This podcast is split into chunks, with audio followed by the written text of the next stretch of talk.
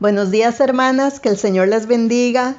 Continuamos hoy con la octava cualidad del fruto del Espíritu y se trata de la mansedumbre. Vamos a descubrir esta palabra y, bueno, y otras varias cosas que el Señor nos tiene para hoy.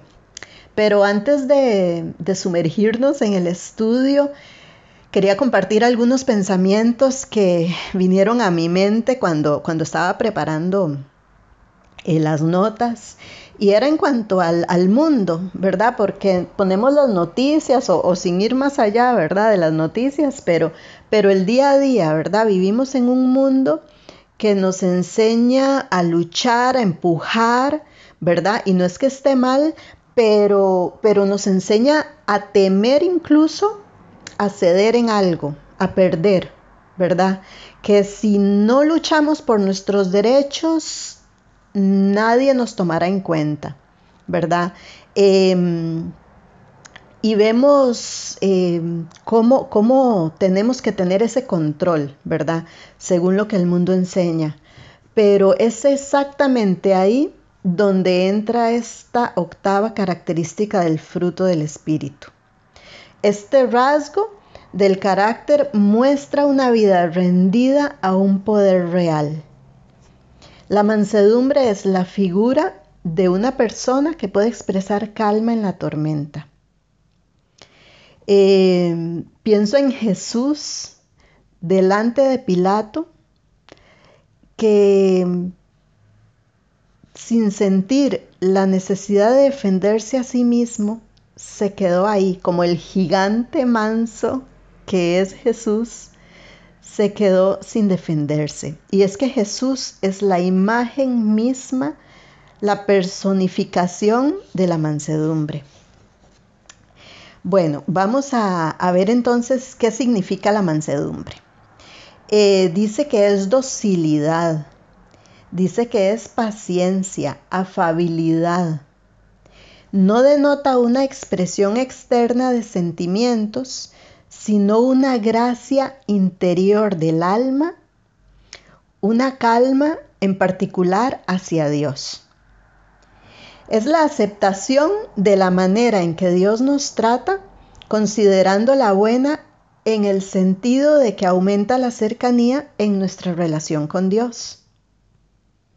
Además incluye la expresión de ira hacia el pecado del hombre, como lo demuestra Jesús. Pero esta docilidad no culpa a Dios por las malas obras de los hombres.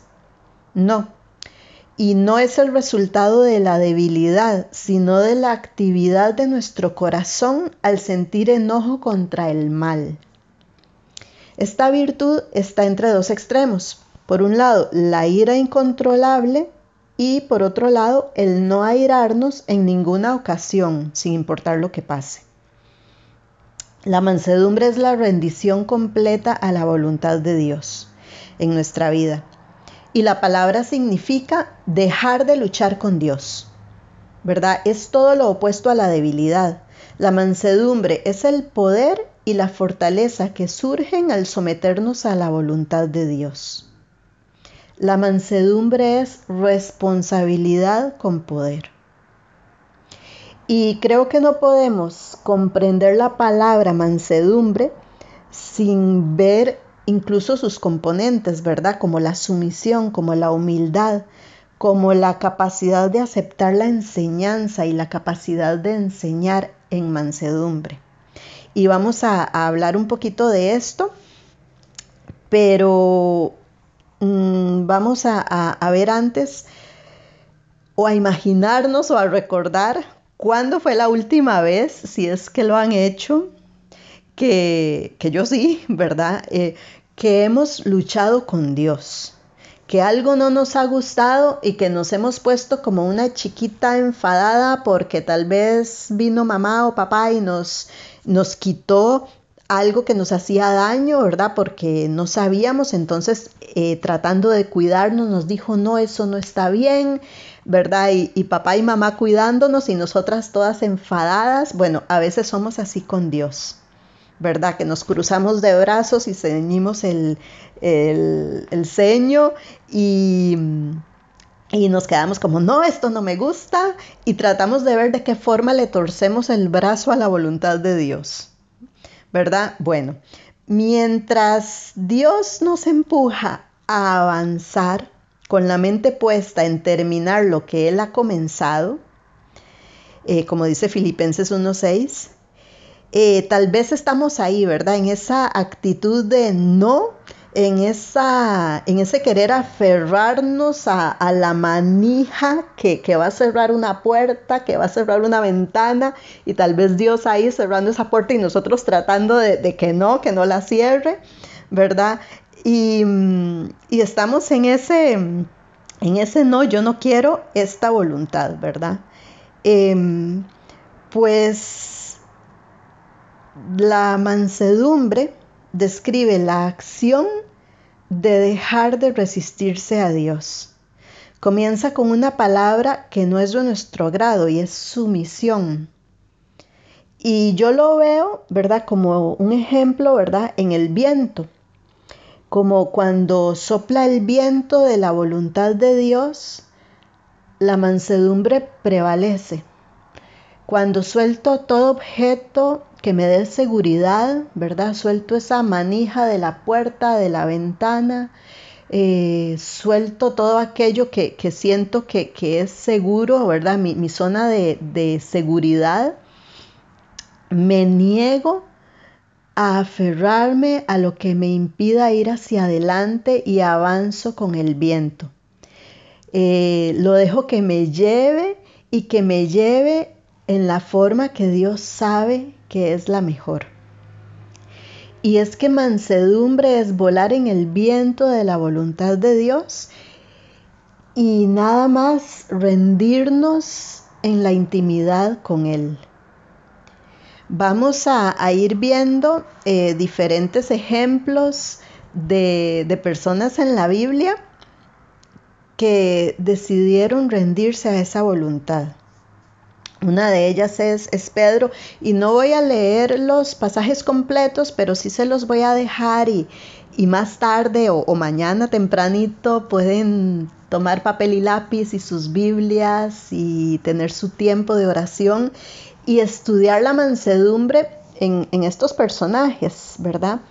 Eh, en Juan 21, del 15 al 19, por ejemplo, es cuando el Señor le pregunta a Pedro que si lo ama y le pregunta tres veces, ¿verdad? Y tres veces le da el mandato de que apaciente a sus corderos, le dice primero, después a sus ovejas y termina con una profecía, ¿verdad? Jesús mismo dándole a Pedro una profecía y fue cuando seas ya viejo, extenderás tus manos y te ceñirá otro y te llevará donde no quieras, ¿verdad?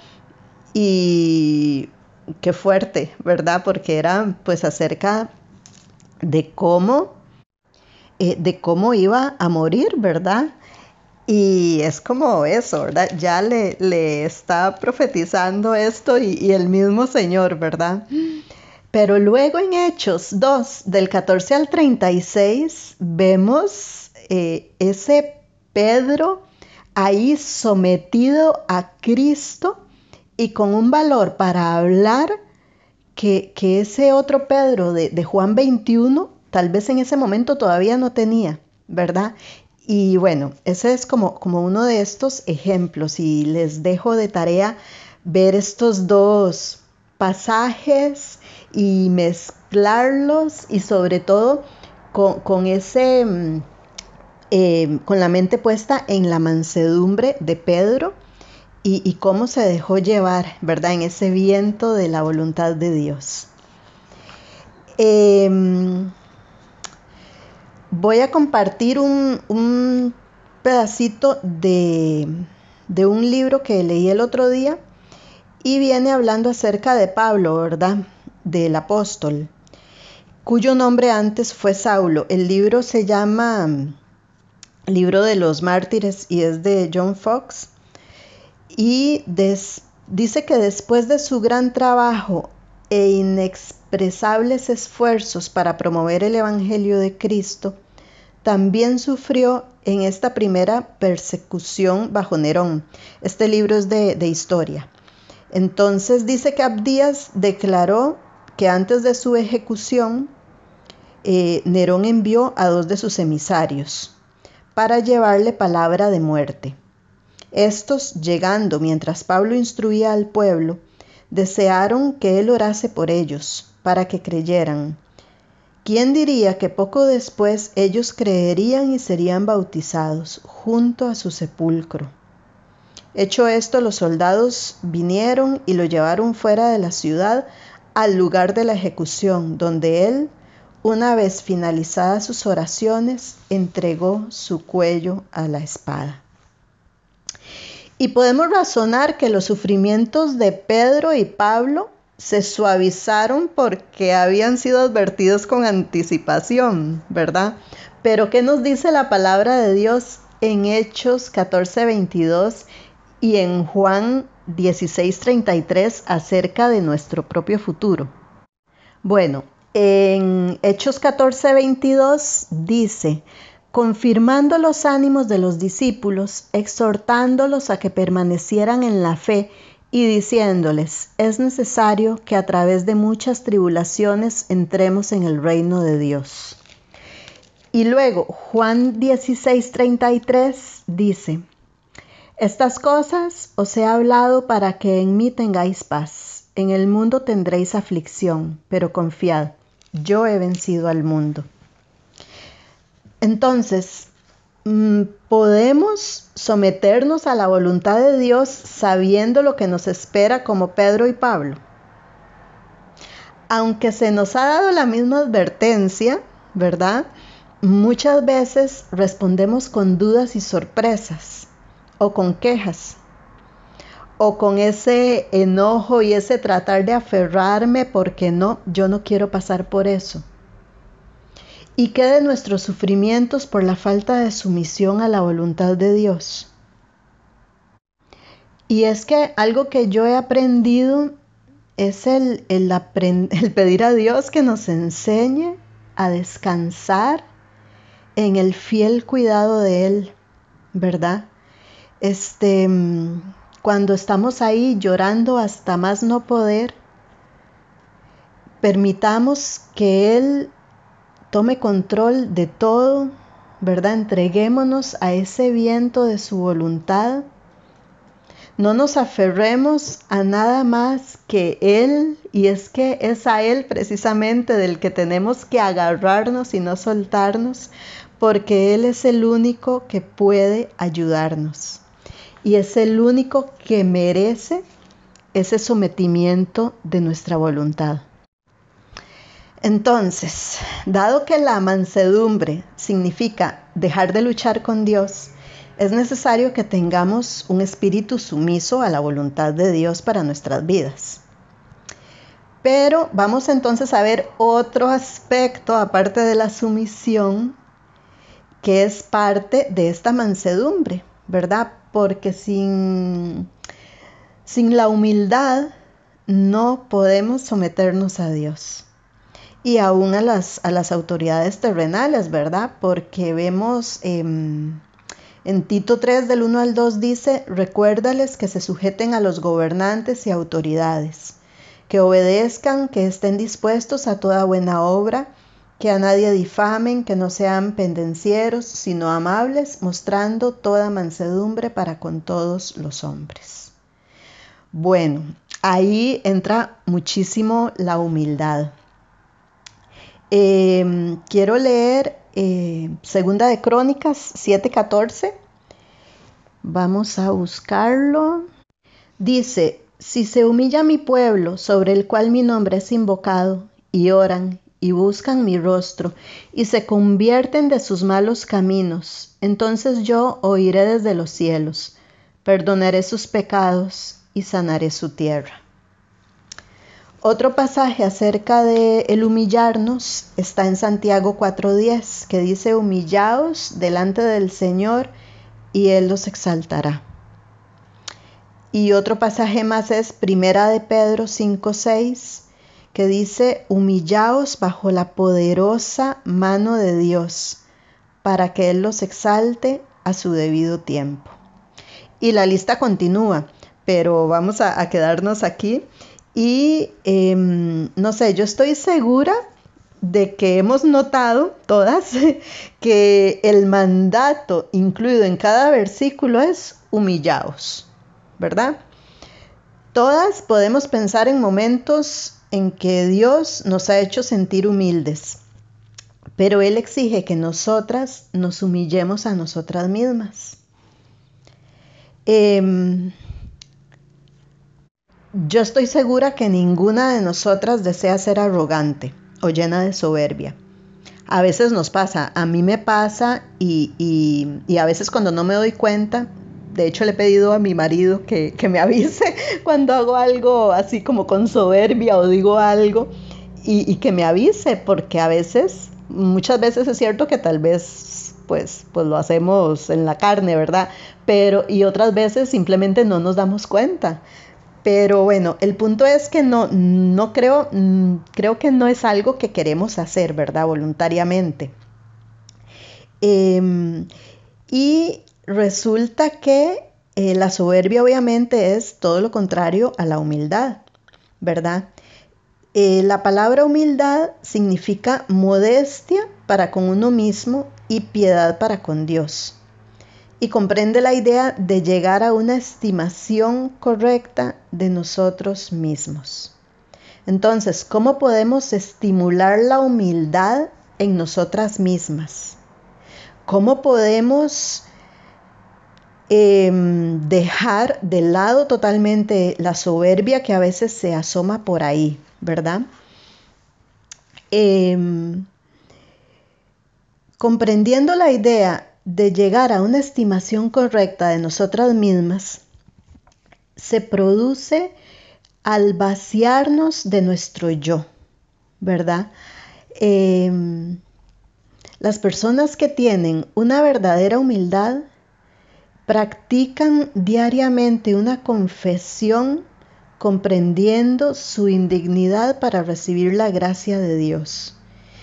Y yo creo que es que debe ser nuestro, nuestro proceder diario, ¿verdad? Como sus hijas, como sus discípulas, el saber y reconocer y creer que no somos dignas de esa gracia, de ese regalo inmerecido, ¿verdad?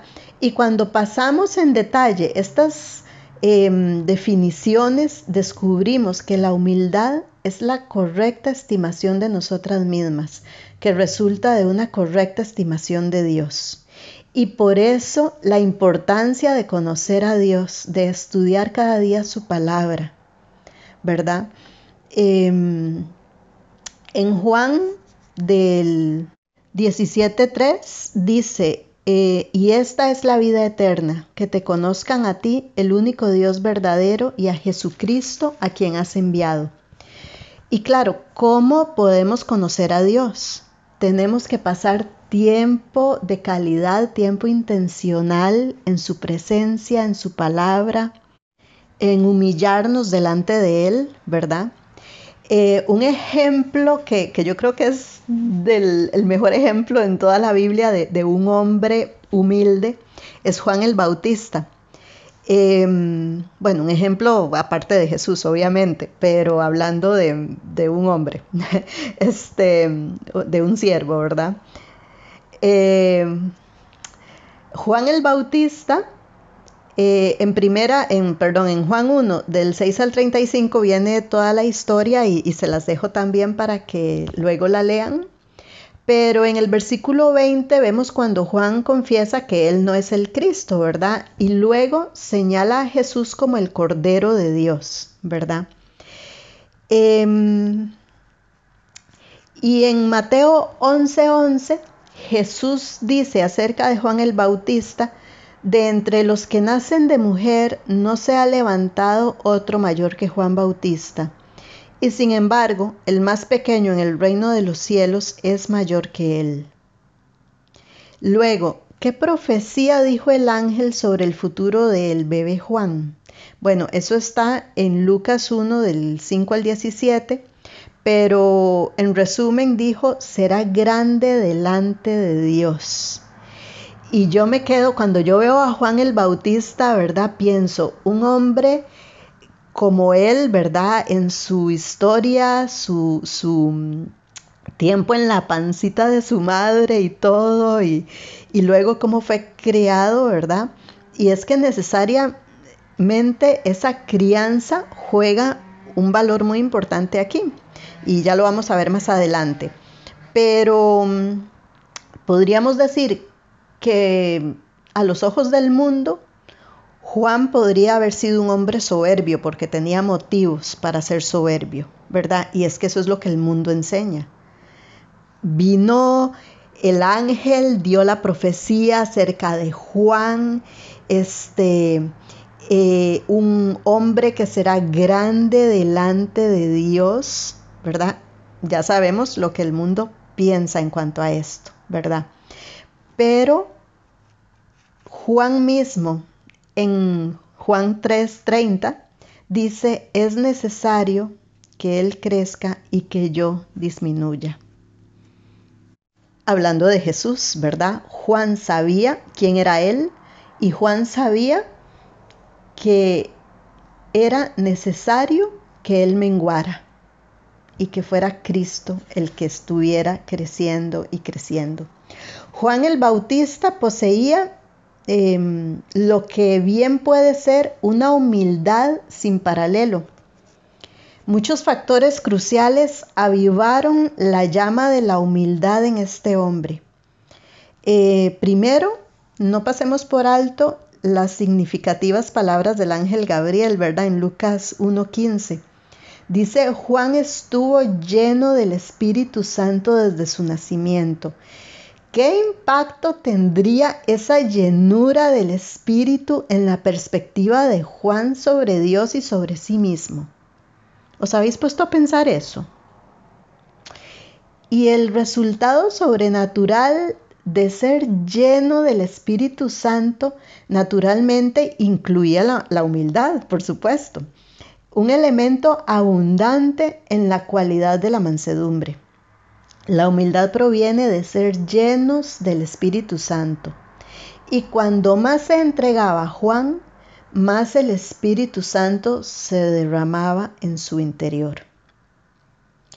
Eh, un segundo factor que avivó la llama de la humildad de Juan fue la humildad de su madre, y qué importante, y yo no sé si, si hemos pensado en esto en, eh, otras veces, pero a mí me llamó mucho la atención ahora pensar en esto, ¿verdad? Em, así como Dios buscó a José y a María para ser los papás de Jesús y vio en ellos obediencia y estoy segura que también humildad y muchas otras cualidades, pues también buscó los padres apropiados para Juan el Bautista. Y Elizabeth era una mujer humilde delante de Dios y delante de los demás. Y desde su nacimiento Juan había observado un ejemplo de humildad en su madre. Y yo me pongo a pensar qué ejemplo de humildad le estoy dando yo a Daniel. Y le pido a Dios que me ayude hacer cada día un ejemplo de humildad para Él, pero también para mi marido y para toda la gente que Dios pone a mi alrededor. Por eso la, importancia que, ¿verdad?, de estar alerta cuando quiere asomarse algún tipo de soberbia por ahí, ¿verdad? Y de pedirle a Dios que avive cada día más y más en mí esa humildad. Otro factor que influyó Em, fueron las que influyó en Juan Bautista fueron las enseñanzas que había recibido, ¿verdad? Em, Elizabeth sabía que Jesús era eh, Cristo, ¿cierto? Acordémonos de cuando María la visita y el bebé salta en el vientre, bueno, ella sabía que era su Señor. Así que ella le enseñó a su hijo a conocer a Jesús como realmente él era. Por eso Juan desde su niñez supo que su primo terrenal era el Hijo de Dios, ¿verdad? Y cuán ayudó, cuánto ayudó esto, este conocimiento de quién es Jesús, en la humildad de Juan, ¿verdad? Ayudó a crecer a Juan en humildad. Igual debe ayudarnos a nosotras, hermanas. Por eso esa necesidad de conocer a Dios, de conocer a Jesús, de, conocer y, recibir esa llenura del Espíritu, ¿verdad?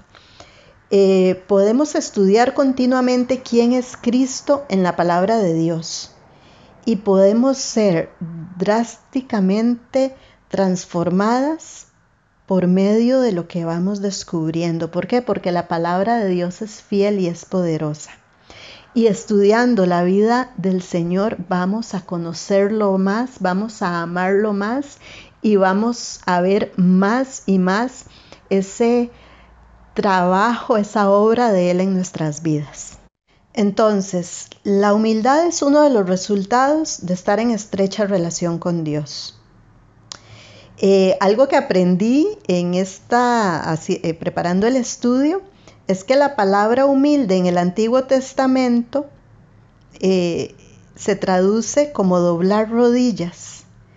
Y la humildad no significa considerarse inferior u odiarse a uno mismo, ¿verdad? Sino el considerar superiores a los demás, ¿verdad? Como hemos visto. Y me encantó pensar en eso de las rodillas dobladas, ¿verdad? Y pensar que la verdadera humildad nace de unas rodillas dobladas. En Mateo 2 del 1 al 12 vemos el ejemplo perfecto de un auténtico descubrimiento de Cristo que produjo una verdadera humildad y es el encuentro de los sabios con el niño, ¿verdad? Con, con el bebé Jesús, que produjo humildad en ellos. Perdón, es que se, me perdió el pasaje en la Biblia, pero en el versículo 11 vemos donde dice, em, ahí en Mateo 2, dice, al entrar en la casa vieron al niño con María, su madre, y postrándose lo adoraron. Postrándose, ¿verdad? Arrodillándose delante del bebé que era el rey de reyes y señor de señores. Y dice, luego abrieron sus tesoros y le ofrecieron presentes, oro, incienso y mirra. Estos tres sabios de Oriente, ¿verdad? Y mm, vemos ahí esa humildad, ¿verdad? De arrodillarse delante del Señor. Y en este caso, delante de un bebé, ¿verdad? Eh, así que podemos preguntarnos, ¿Cómo podemos volvernos humildes? ¿Cómo podemos dejar que esa humildad crezca en nosotros? Bueno, simplemente es buscar a Dios cada día. Em, yo creo que el arrodillarnos físicamente delante de Él es, de verdad no solo, no solo un acto de humildad delante de Él, sino una necesidad que nace de, nuestros corazones.